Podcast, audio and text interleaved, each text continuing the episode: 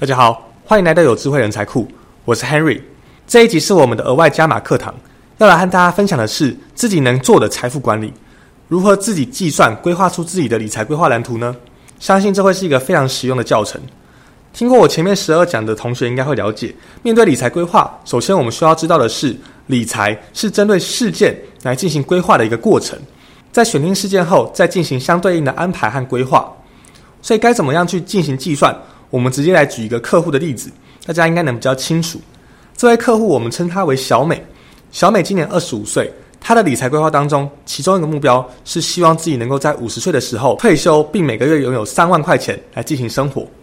考虑到通货膨胀，所以我们使用台湾近三十年平均每年一点八帕的通货膨胀率来说，现在三万元的消费力，到二十五年之后，大概会需要四万八千元。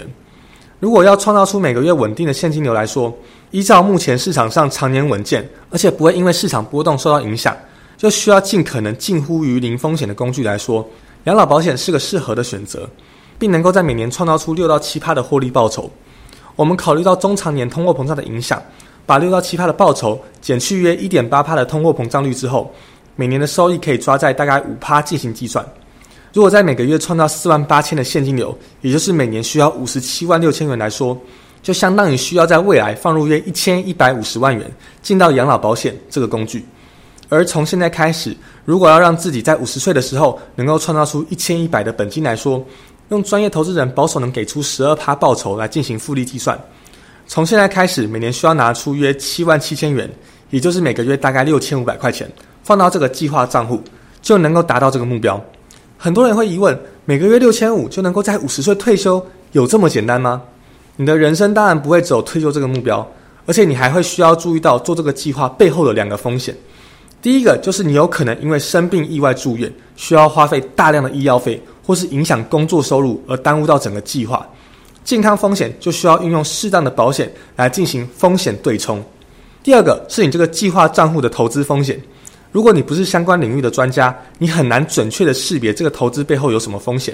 所以你需要的是抱持怀疑的态度来验证计划投资。假设我使用零零五零这个账户，真的每年都能够有八到十帕的报酬吗？如果小美运用零零五零这项工具来计划储蓄，在五十岁那年，如果刚好遇到股市崩盘，她还能退休吗？还是她需要再工作几年呢？那如果我把钱交给顾问进行规划？他表示每年能够有十二趴以上的报酬，这背后的机制又是什么呢？如果万一发生什么状况，小美又能够有什么样的权益来保障自己这个账户的储蓄呢？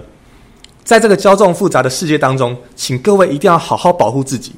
如果你身边也有朋友在做理财规划，他能够保证给出一定的收益，不管他跟你再怎么样好，就算他是你的亲戚，也请你一定要了解这背后的市场保护机制。